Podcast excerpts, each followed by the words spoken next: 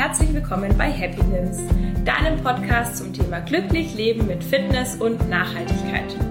Heute bin ich bei Frankengenuss in Gonnersdorf bei Karlsburg in unserem schönen Landkreis Fürth. Und gegenüber von mir sitzt der Martin Stiegler, ein junger Landwirt, der ungefähr in meinem Alter ist, würde ich mal sagen. Und ähm, in meiner, also meiner Meinung nach ein absoluter Visionär ist und ähm, viele Sachen in der Landwirtschaft sehr richtig macht und auch sehr anders. Und ja, deswegen bin ich heute hier, um mit ihm über nachhaltiges ähm, Landwirtschaften zu sprechen und ja, ganz viele spannende Dinge von ihm zu erfahren. Ja, dann erzähl doch erstmal, wer bist du, was machst du? Ja, ich darf mir auch kurz vorstellen, ich bin der Martin Stiegler, bin 28 und ich habe Landwirtschaft studiert in Driesdorf und im Rahmen meines Studiums ein Praxissemester in Amerika, in Oregon, auf einer Haselnussfarm gemacht und konnte mich da eigentlich dann für die Haselnuss begeistern und haben dann jetzt seit 2013 eigentlich einen Haselnusshof auf die Beine gestellt mit der Vermarktung von heimischen Haselnüssen und stellen seit drei Jahren einen nachhaltigen Nougat-Aufstrich her. Und ja, das ist eigentlich so das, was wir hier betreiben. Alles klar. Und ja, du hast gesagt, du hast Landwirtschaft studiert. War das für dich von klein auf, also du bist ja auf dem Hof aufgewachsen, war das dann von klein auf für dich klar, dass du auch in der Landwirtschaft arbeiten willst oder wie hat sich das entwickelt? Das hat sich eigentlich, also das, das Grundinteresse war schon immer da. Das muss man, und ich glaube, da kommt man auch nicht aus. Ähm, aber ich habe früher aktiv Fußball gespielt und dann träumt man natürlich auch ähm, von der Sportlerkarriere. Ähm, dann war ich relativ verletzungsanfällig, wollte aber eigentlich in die Sportrichtung gehen, wollte eher in die Richtung Physiotherapie gehen. Und da mich das Thema Ernährung schon immer auch interessiert, auch da in die Branche ein bisschen Einblicke ja, kriegen, habe mich dann aber für die Voss Driesdorf entschieden, durch das, dass ich eben so verletzungsanfällig war. Und ja, das ist eine landwirtschaftlich geprägte Voss, noch relativ klein. Ähm, und da kennt jeder jeden und da sind lauter Landwirte auch gewesen und dann sind die Gesprächsstoffe eigentlich auch einseitig und da ist das Interesse einfach dann aufgekommen, wo ich sage mal, es geht in die Landwirtschaft, wo die Richtung schon mal klar feststand dann, aber die Struktur jetzt vom Betrieb noch nicht. Und das hat sich dann eigentlich eher im Rahmen des Studiums entwickelt. Genau, und du hast ja schon erzählt, du warst in den USA und ähm, in einem Großbetrieb. Ähm, hat, wie, inwiefern hat sich die Zeit dann geprägt, ähm, wie du jetzt Entscheidungen triffst und wie du jetzt dann deinen Betrieb, da, also wie du auch gegründet hast, du bist ja ein Gründer von einem neuen Unternehmen. Ja, wie hat sich das äh, darauf ausgewirkt? Ich denke, das war die Basis oder die wichtigste Erfahrung, die ich machen musste. Ähm, ich hatte wirklich Glück, ich habe einen 1A-Betrieb gehabt. Ähm, die hatten 100 Hektar im Vergleich, wir haben 10. Die haben auch von der Biege auf alles selber gemacht, vom Anbau bis zum Endprodukt, also bis, zum, bis hin zum Rösten. Nougat haben sie jetzt nicht gemacht. Ähm, und da habe ich schon mal in alle Bereiche natürlich mich reinfuchsen können und Top-Beratung gehabt. Das war ist ein älteres Ehepaar gewesen, die haben keine Kinder und auch keinen Nachfolger und die haben sich dann auch wirklich intensiv um mich bemüht und es war echt top. Also da ist man dann abends spazieren gegangen. Ich meine, wir waren auf einer Farm weit weg von irgendeinem Geschehen und da hat man eigentlich, ich habe da vier Monate nur Haselnuss, Haselnuss, Haselnuss gehört und habe das aber auch alles aufsaugen können und ähm, dann, wo ich da heimgekommen bin, stand für mich fest eigentlich, dass man nicht nur das Reifeisenprinzip der Landwirtschaft verfährt mit ich baue das Produkt an, schiebe das weg und verkauf's, sondern dass wir auch wirklich ein fertiges Produkt anbieten müssen. Okay, dann hatte ich die Zeit also positiv geprägt, weil ich hatte jetzt fast schon, als ich das auch auf der Website gelesen habe, ähm, hatte, ich, hatte ich überlegt, ob vielleicht irgendwas also auch negativ war, dass du dir dachtest, oh, das war da alles so groß und ich will das anders machen oder ich will es nachhaltiger machen. Also im Prinzip das nicht, sondern das hatte ich einfach, äh, die Begeisterung für die Haselnuss hat sich da entwickelt. Genau, und vor allem mein Chef, der war, ist ja, der ist Visionär, der war auch den anderen Großbetrieben immer einen Schritt schon voraus. Also als sich die anderen mit dem Haselnussanbau beschäftigt haben, hat er sich schon mit dem Bioanbau beschäftigt, hat Mykorrhizen und Pilze äh, gezüchtet auf natürliche Art und Weise, weil er das Prinzip noch krasser verfolgen wollte.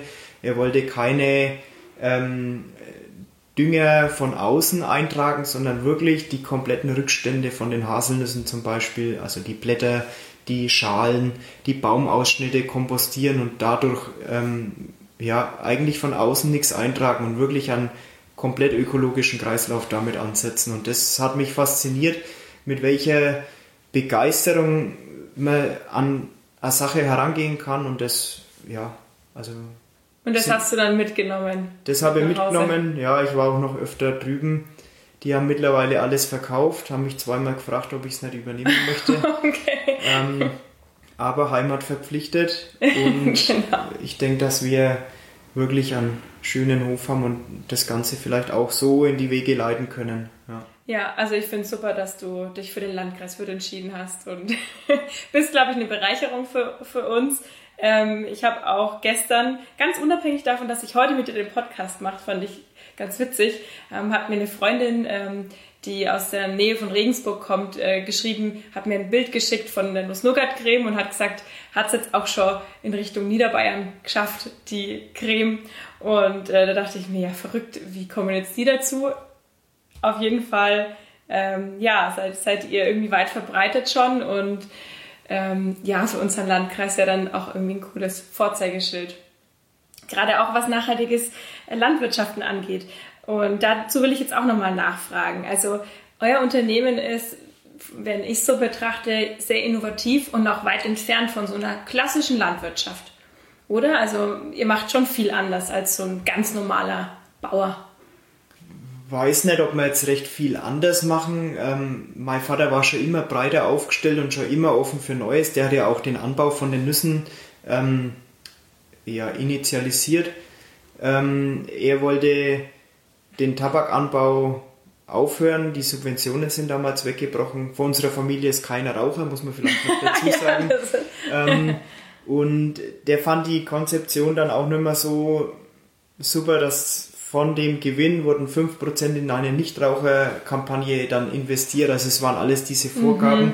Und darum haben wir nach einer Alternativkultur eben geschaut, wie wir uns da wieder breiter aufstellen können. Damals war ich 14, da war ich immer noch, äh, wollte immer noch Fußballprofi okay. werden. Also äh, wir haben ja 30 Pensionspferde, die hat den Tabakanbau gehabt. Wir haben noch 14 Hektar Wald, also Forst. Ähm, wir haben Ackerbau und waren dementsprechend schon immer breit aufgestellt. Ähm, das versuchen wir noch immer zu machen, weil man gerade mit Wetterextremen auch arbeiten muss und man die Abhängigkeit eigentlich nicht hat. Das Einzige, was man abhängig ist, das ist die Arbeit, weil natürlich jedes Laster, was man neu anfängt, wieder mehr Arbeit mit sich bringt.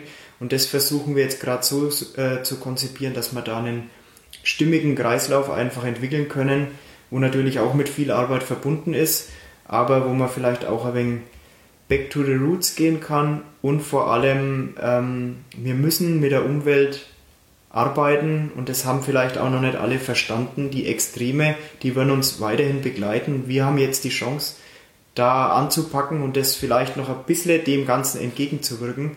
Und ähm, wir müssen mit der Umwelt arbeiten und nicht die mit uns. Und das müssen wir halt einfach kapieren. Ja, das stimmt, das hast du schön gesagt. Und ähm, also gerade mit dem nachhaltigen Landwirtschaften, also ihr habt ja euren Hof auch neu gebaut nach einem Brand und ihr habt ja auch einen Preis dafür gewonnen. Wie viel wurde da beim, beim Bauen allein schon ähm, auf Nachhaltigkeit geachtet? Was habt ihr da zum Beispiel umgesetzt? Ja, ich meine, der Brand war natürlich ein enormer Einschnitt bei uns. Ähm, wir hatten einen neuen Hofladen, wir hatten das, die, die Firma gegründet und fünf Monate später, ich war damals ein junger Bubbel mit 20 Jahren, die Firma gründet, das erste Geld in die Hand genommen mhm. ähm, und habe dann geschaut, dass man eben die, die Firma hochziehen kann oder halt äh, mal Referenzen gewinnt und fünf Monate später ist alles abgebrannt. Also da steht man dann auch erstmal da und sagt, ja, ähm, das glaube ich welche Entscheidung mache. Also man hat keine richtige Referenz gehabt, wie es überhaupt angenommen wird. Dann ist es natürlich ein Nieder- oder ein Rückschlag gewesen. Und wir haben dann zwei Monate gebraucht und hatten dann wirklich ein finales Konzept für den Hof dastehen. Mit einem Top-Architekten aus unserem Freundeskreis auch, der schon immer ähm, auf Nachhaltigkeit Wert gelegt hat. Und wir haben bei uns versucht, zum einen den fränkischen Baustil wieder anzubringen und zum anderen natürlich auch mit ja, vorhandenen Ressourcen zu arbeiten. Wir haben von der abgebrannten Scheune die Sandsteine alle wieder komplett in unseren Hof mit äh, vermauert untergebracht. Die sind optisch hervorragend und haben natürlich, das wenn man kaufen müsste, das wäre unbezahlbar gewesen. Mhm. Dann die Pflastersteine, die Kopfsteinpflaster, das ist alles wieder vom alten Hof abgerissen worden und wieder eingepflegt worden. Mhm. Das Pflaster im Hof, das ist von einer, äh, das ist auch gebrauchtes Material gewesen. Die, das Holz ist großteils aus dem eigenen Wald. Und so haben wir wirklich geschaut, dass wir zum einen die eigenen Ressourcen verwenden, dass man das Ganze auch, ähm, ja, dass man die Dorfstruktur auch hält äh, gibt nichts Schlimmes, was momentan passiert. Viele alte Höfe werden abgerissen und werden mehr Familienhäuser oder so Wohnkomplexe mhm. hingestellt, was halt einfach auch nicht schön für die Erhaltung von Dorf ja, ist. Und das stimmt. da haben wir versucht gegenzuwirken und ich glaube, das ist uns ganz gut gelungen. Ja, also es ist wirklich, wirklich schön hier. Es lohnt sich auch hier mal auf den Besuch zu kommen. Ähm, ihr habt ja auch so eine, also ihr habt zum einen ähm, den klassischen Hofladen, der hat aber, hast du mir vorhin erzählt, als wir drin standen, ähm, saisonbedingt ähm, eben nur ungefähr von September bis. Ja, von der mit der Ernte ungefähr Mitte, Ende September bis zur bis Ernte aus. Genau. bis ungefähr bis leer ist. Ja. genau.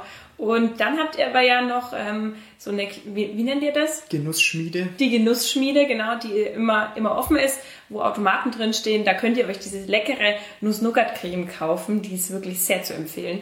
Und ähm, eben auch Eier von euren Hühnern, da kommen wir noch später dazu, weil da bin ich ja sehr begeistert. Ähm, genau, Bio-Eier auf jeden Fall. Und äh, in Kooperation mit einem anderen Landwirt aus dem Landkreis Fürth auch äh, die Kuh, Rosa, Rosa Kuh die rosa Kuh und ihr habt ein Eis gemeinsam gemacht mit Haselnussgeschmack. Genau. Genau. Also da könnt ihr jederzeit äh, rein und aus dem Automaten irgendwas einkaufen und euch das Ganze mal anschauen hier. Wirklich, wirklich schön. Genau. Ähm, Jetzt will ich ganz, ganz kurz nochmal zum Studium zurückkommen, weil mich das einfach die ganze Zeit schon interessiert. Ähm, wie ist denn jetzt so ein Landwirtschaftsstudium heutzutage aufgebaut? Habt ihr dann schon nachhaltiges Landwirtschaften gelernt? War das ein Teil oder hast du dich einfach selber da weitergebildet? Also das Studium an sich ähm, ist vielleicht nicht so aufgebaut, wie es viele vorstellen. Wir haben viel Grundlagen, wir haben Bio, wir haben Physik, wir haben Ökonomie, wir haben Statistik. Also das ist sehr naturwissenschaftlich eben mhm. ähm, ja, ausgerichtet und dann kann man natürlich verschiedene Module wählen. Ich muss gestehen, ich habe kein einziges, außer die Pflichtmodule, kein einziges Modul in der Tierhaltung freiwillig mhm. gewählt und kein einziges Modul wahrscheinlich im ökologischen Landbau äh, freiwillig gewählt, weil ich eigentlich gleich den Fokus auf, die, ähm, auf den Pflanzenbau gelegt mhm. habe und auf die Ökonomie auch. Mhm. Und irgendwie hat mich jetzt das Studium in der Nachhaltigkeit weniger geprägt, aber in, im Austausch mit den anderen. Okay. Viel, ja. Und den Rest hast du dir dann einfach Stück für Stück irgendwie selber. Und natürlich auch durch dein Praxissemester oder dein, äh, dein Besuch in den USA. Ne? Da hast du ja auch viel gelernt in dem, in dem Bezug. Ja, genau. Und mein Vater ist ja eh schon immer relativ ähm, nachhaltig angehaucht und da führt oft eins zum anderen. Okay. oft schneller, als man denkt. Ja, da, du hast ja vorhin auch eine schöne Geschichte erzählt. Wir waren vorhin nämlich bei den Hühnern und ähm, ja, das müssen wir jetzt, glaube ich, mal ganz kurz erklären, was die Hühner bei euch für eine Aufgabe und auch für ein schönes Leben haben. Ähm, vielleicht kannst du es ganz kurz nochmal erklären. Ja, wir haben 2017 unseren Betrieb auf den biologischen Anbau eben umgestellt. Da dürfen wir natürlich auch bei den Haselnüssen nicht mehr düngen, also keine Mineraldünger mehr und keinen Pflanzenschutz mehr machen. Also man darf noch Pflanzenschutz machen, aber eben nur mit zugelassenen Mitteln. Ähm, vergleichbar vielleicht mit der, mit der Naturheilkunde, wo man verschiedene Pflanzen auch oder Extrakte auch zu sich nehmen kann. Mhm. Das kann man auch in der Natur dann eben einsetzen. Ähm, wir haben das Ganze versucht dann einen stimmigen Kreislauf umzusetzen und haben dann die Hühner implementiert, wie man so schön sagt. ähm, Und es hat eigentlich nur Vorteile. Die Hühner haben einen Schutz vor Greifvögeln, wenn die Bäume belaubt sind und die Hühner picken unter den Bäumen den Haselnussbohrer auf, also aktiv gegen Schädlinge und düngen das Ganze natürlich und so haben wir auch, versuchen wir den Eintrag von außen so gering wie möglich zu halten, dass wir das Ganze halt einfach mit, mit dem ganzen Kreislauf innerbetrieblich wirtschaften können. Genau, und die Hühner, die legen ganz nebenbei ihre Eier, ne? das ist gar nicht so euer Fokus eigentlich, oder?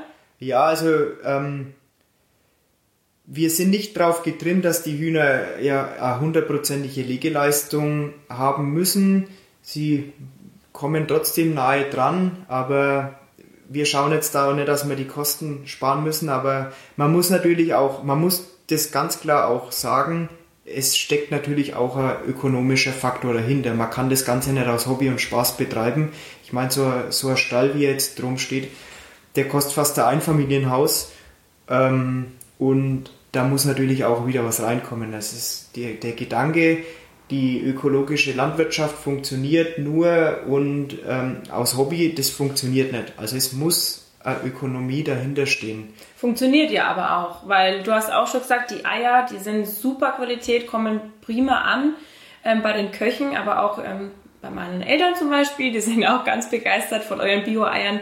Also es kann ja funktionieren, wenn man es richtig macht, oder? Genau, und man muss es halt dann auch offen und transparent nach außen tragen. Das ist ganz wichtig. Wir haben den ersten Stall letztes Jahr im Februar ähm, bestückt. Und um die Zeit habe ich die ersten Eier weggeschmissen. Also wir haben 800 Hühner und da hatten wir dann teilweise 750 bis 800 Eier pro Tag. Ähm, die Vermarktung natürlich auch noch nicht so dargestellt gewesen.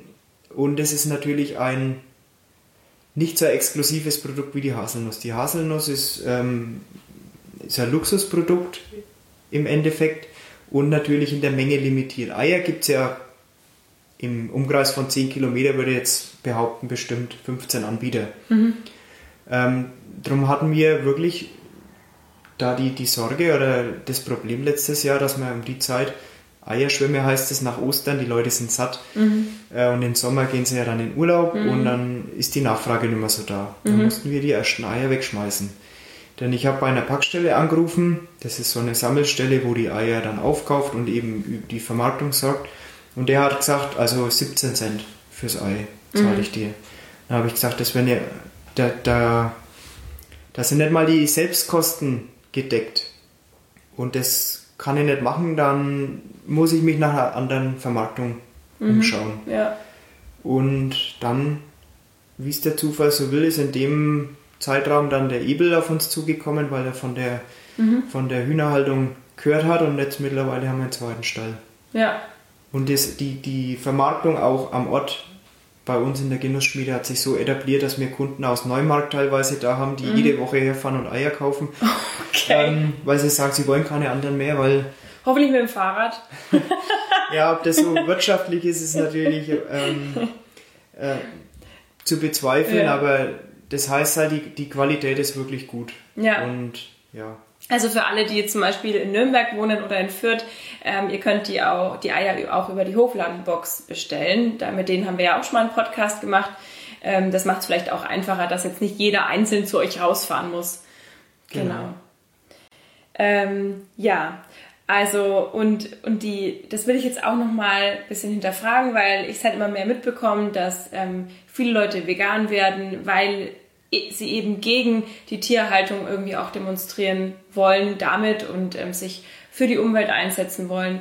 Und ähm, ja, aber man kann auch so einen Mittelweg finden und wenn ich mir eure Hühner so anschaue, denen geht es wirklich gut ähm, und die legen euch auch am Herzen. Also du hast mir vorhin eine Anekdote von deinem Vater erzählt. Vielleicht darf man das hier in dem Podcast so erzählen. Willst du es nochmal erzählen?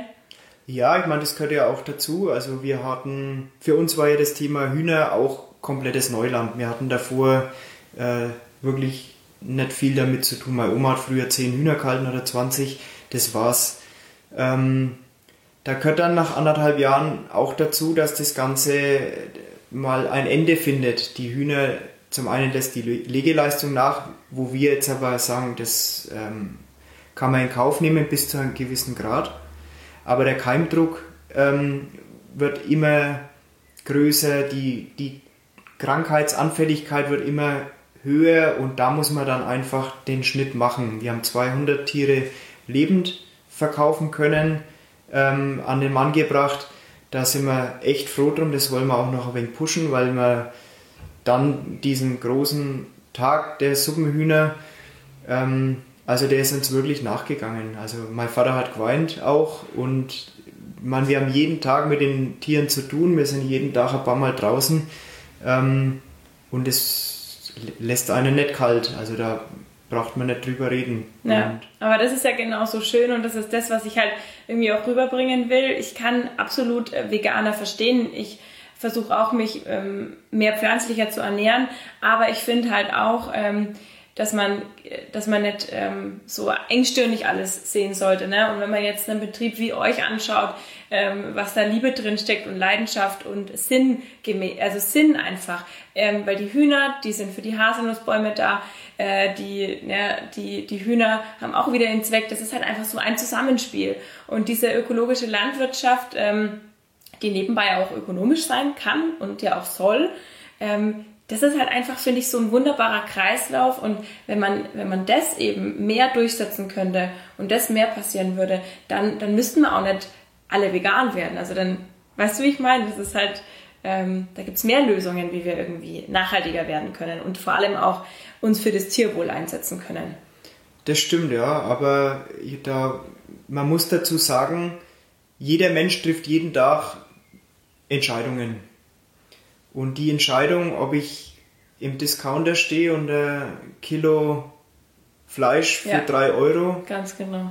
ähm, kauf, liegt bei jedem selbst. Mhm. Und damit ich aber für 3 Euro ein Kilo Fleisch anbieten kann, wo der Handel ja auch noch mindestens 40, 50 Prozent mhm. verdient oder die nachgelagerten Bereiche nach mhm. der Landwirtschaft, ähm, dann muss ich das Fleisch produzieren für einen Centbetrag.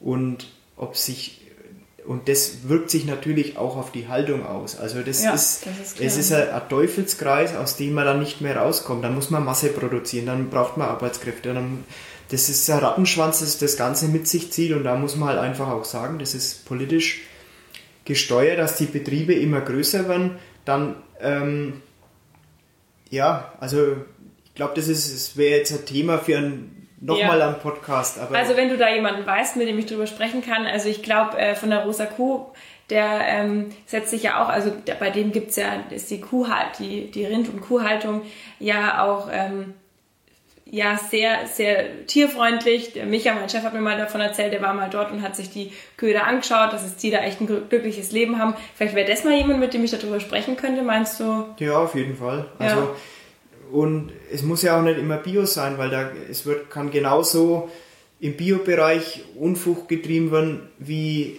im konventionellen mhm. äh, Bereich. Das ist das Nächste, ne? weil wenn du irgendwie beim Aldi die Bio-Sachen kaufst, dann ist halt auch immer die Frage, was, was steckt dahinter.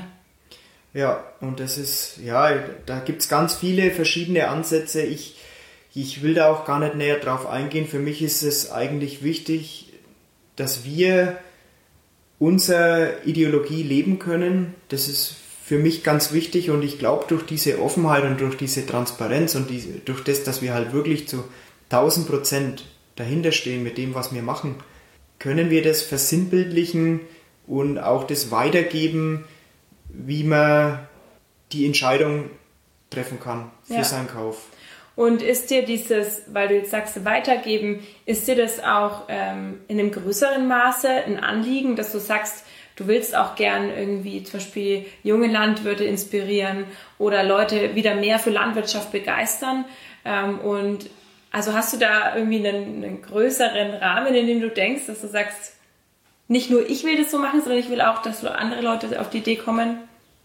Also meine erste Botschaft, die ich eigentlich bringen will, das ist an den Verbraucher, den möchte ich hier die Gelegenheit bieten mit der Steuerungswiese, die ich dir zum Beispiel mhm. gezeigt habe, das wird ein Naturlehrpfad, ähm, sich wieder mit, mit der Landwirtschaft zu befassen und vor allem auch zu sehen, was für Arbeit drin steckt ähm, und dass wir auch zusammenarbeiten können, Verbraucher und Landwirtschaft. Ich meine, so groß wie der Spagat vor einem halben Jahr war zwischen Verbraucher und Landwirtschaft, ich glaube, glaub, größer war es noch nie. Hm. Dann kam Corona dazwischen, ähm, was vielleicht auch, sagen wir mal, da wieder die Leute ein bisschen zusammengebracht hat, auch, also in der schwierigen Zeit, damit man die Selbstversorgung in unserem Land halt auch, wir können das gewährleisten.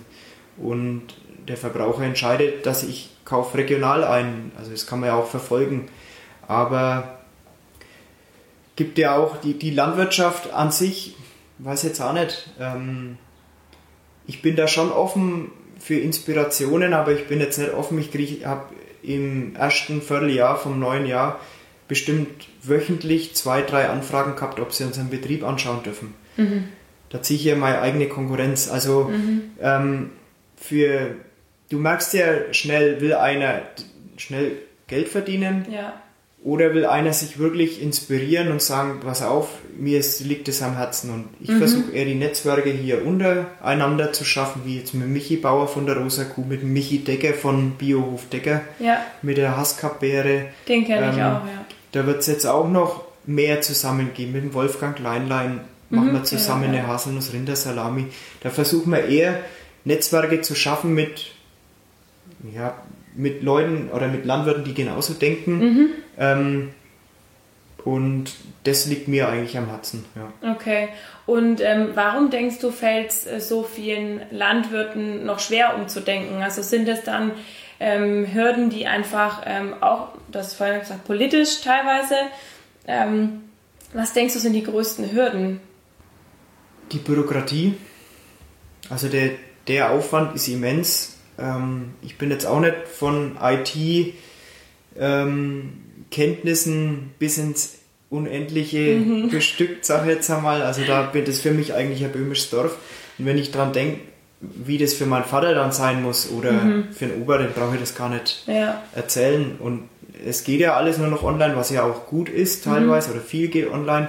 Aber die, die, die Masse an Bürokratie, die macht uns wirklich kaputt. Das schreckt zum einen die Jungen ab, sagen, nee, ich gehe ins Amt oder mhm. da haben sie auch die Bürokratie, aber halt als ja, Arbeit ja. und in der Landwirtschaft ist das eigentlich die Nebensache, wo aber trotzdem halt alles stimmen muss. Ne? Die mhm. ganzen Auflagen und das Ganze und jedes Jahr wird es dann aufs Neue verschärft, weil irgendwelche Richtwerte, die dann wieder abgesetzt werden oder hochgesetzt werden, damit irgendwas wieder passt. Also das ist ja nicht nur in der Landwirtschaft mhm. so. Was nicht passt, wird passend gemacht und das sind, glaube ich, viele Hürden, wo, wo welche oder wo Leute sagen, entweder ich höre ganz auf mhm. oder ich, die Jungen, ich sage, ich übernehme den Hof nicht oder wo die Alten sagen, ich ziehe jetzt meinen Stiefel nur durch, ja. solange wie es kann und dann nach mir die Sintflut. Da bräuchte, ja, da bräuchte es halt wahrscheinlich einfach mehr Unterstützung, ne? Ähm, also Unterstützung, dass man sagt, wir nehmen euch an die Hand, wir, wir wollen, dass ihr umdenkt und wir wollen, dass es für euch leichter wird, ne? Ja, schon, aber wenn ich jetzt das Projekt Haselnuss aufgreife, ähm, das war damals, ist das gefördert worden mhm. und ein Haselnussbaum braucht fünf bis sechs Jahre, bis er erste Erträge mhm. abwirft. Wir haben 2006 mit angefangen, haben dann erste Erträge gehabt und dieses Projekt ist vor zwei Jahren eingestampft worden. Mhm. Heißt nach zwölf Jahren. Im zehnten, elften Jahr hat man erst einmal richtige Erkenntnisse, wo man auch Ergebnisse daraus ziehen mhm. kann. Das ist eingestampft worden und das ist ungefähr gefördert worden in dem Umfang mit, also mit den ganzen anderen fränkischen Haselnussbauern natürlich, mhm. ähm, in der Gemeinschaft so viel gefördert worden, wie wenn einer jetzt einen Kuhstall für 200 Kühe baut mhm. und die Förderung kriegt. Ja. Also in der Gemeinschaft. Ein Betrieb kriegt genauso viel Förderung oder Rückhalt wie eine Gemeinschaft, die für was Neues offen ist. Ähm, wo man dann Erkenntnisse rausziehen kann und das Projekt aber einfach eingestampft mhm. wird. Dass es funktionieren kann, sieht man ja. Ja, ich denke auch, also ähm, wir können uns halt nicht darauf verlassen, dass die Politik äh, alles irgendwie die Hand nimmt, sondern es braucht Leute wie dich, die einfach mutig sind, die ähm, sagen, ich mache das jetzt halt einmal. Ne? Du hast ja auch so angefangen, naja, jetzt schauen wir halt einmal, wird schon irgendwie. Die sich aber dann halt wirklich mit Leidenschaft und Herzblut einfach da reinstürzen ähm, und alles geben, dass es dann funktioniert. Und äh, wenn man so modern ist wie ihr, ihr habt eine schöne Website, ihr habt einen schönen Hof, da stimmt einfach irgendwie das Gesamtpaket, dann kann es halt auch funktionieren. Und ähm, ja, ich glaube, da ist Mut und, und äh, ja, Durchsetzungskraft einfach sehr viel wert. Okay, Ja, jetzt eine letzte Sache will ich noch äh, zu der Qualität eurer, eurer Haselnüsse, damit wir jetzt die Leute richtig scharf machen, dass die unbedingt auch mal eure Produkte probieren wollen. Ähm, du hast im Beitrag vom BR mal sowas Witziges gesagt, ähm, ja, wir sortieren die Nüsse aus, die im Supermarkt, die es im Supermarkt zu kaufen gibt. Kannst du dazu noch mal was erklären?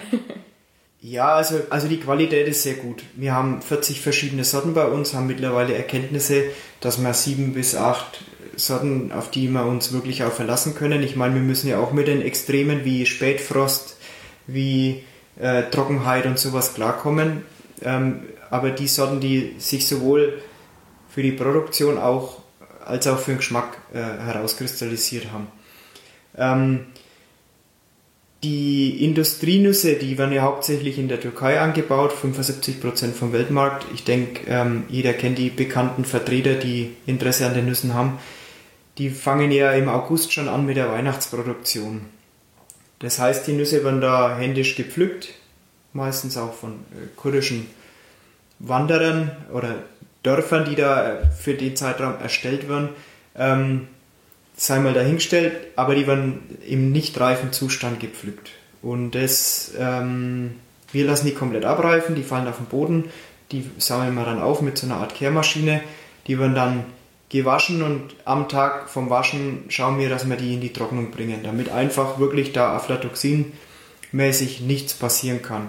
Das ist das eine und das andere ist natürlich der Anspruch an die Qualität. Wir können mit der Industrie Nuss nicht mithalten, preislich und wollen das auch gar nicht, sondern wir setzen halt aufs Aroma und da wird dann jede Nuss bei uns zweimal händisch noch verlesen. Mhm. Aktuell noch händisch, das Ganze versuchen wir jetzt noch zu optimieren. Aber wir wollen keine ranzigen Nüsse, wir wollen keine Schalenreste drin haben und das ist wirklich das, was die Arbeit macht und was andere nicht machen. Ja, und es ist für Allergiker, also so Nussallergie, das kommt ja auch oft äh, von diesem Stoff. Wie heißt das nochmal? Aflatoxin. Genau. Das heißt, ähm, jemand, der eine Nussallergie hat, kommt mit euren Nüssen vielleicht besser zurecht? Eventuell? Da geht es um die Gesundheit, da will okay. ich jetzt eigentlich nicht so äußern, aber wir haben tatsächlich neun von zehn Allergikern, die mhm. gerade mit den gerösteten Nüssen, weil die erhitzt sind, mhm. äh, keine Probleme haben. Okay, ja, interessant. Aber das finde ich eben immer einen wichtigen Punkt. Das ist ja nicht nur bei Nüssen so, sondern auch beim Obst, beim Gemüse. Es wird so viel immer ähm, unreif geerntet und das ist für unsere Gesundheit eben nicht gut. Ähm, deswegen auch in dem Bereich ähm, sollte man einfach, um sich auch gesund zu ernähren, auch viel mehr regional essen. Ähm, genau, so viel dann noch zu Fitness. Da könnten wir jetzt wahrscheinlich noch einen Podcast machen, weil du ja vorhin auch erwähnt hast, du bist total fitnessbegeistert und so weiter. Ne? Aber ich glaube, wir müssen jetzt, wir müssen jetzt das mal abschließen. Und ähm, ja, vielen Dank auf jeden Fall. Ich glaube, du hast uns alle irgendwie inspiriert und ähm, Lust gemacht, regional einzukaufen, Lust auf Landwirtschaft gemacht. Und ja, willst du noch irgendwas, ähm, irgendeine Botschaft an die da draußen geben? Kauft regional. Nick Schmarre, ähm, das soll jetzt ja die Quintessenz sein. Ich denke, wie ich es vorhin schon gesagt habe, jeder trifft seine Entscheidungen ähm, und ich sage mal über die Prioritäten der Entscheidungen, da muss man halt wirklich sich selber auch an die eigene Nase fassen. Das ist ganz wichtig, so wie es wir aber auch tun müssen in der Landwirtschaft als Produzenten haben wir die Verantwortung, ähm, uns allen hier gesunde Nahrungsmittel auf den Tisch zu setzen. Und ich glaube, dass wir auch gerade in solchen Krisenzeiten, wie es jetzt sind, wirklich sowas wirklich nur gemeinsam schaffen. Also dass ihr uns unterstützt und wir euch unterstützen und äh, so wieder Gemeinsamkeit einfach ja, zustande kommt. Ja, perfektes Schlusswort. Vielen Dank dir äh, für deine Zeit und an alle da draußen. Ähm, ich wünsche euch jetzt noch einen schönen Tag, schönen Abend, was auch immer. Bis ganz bald und ja, ciao.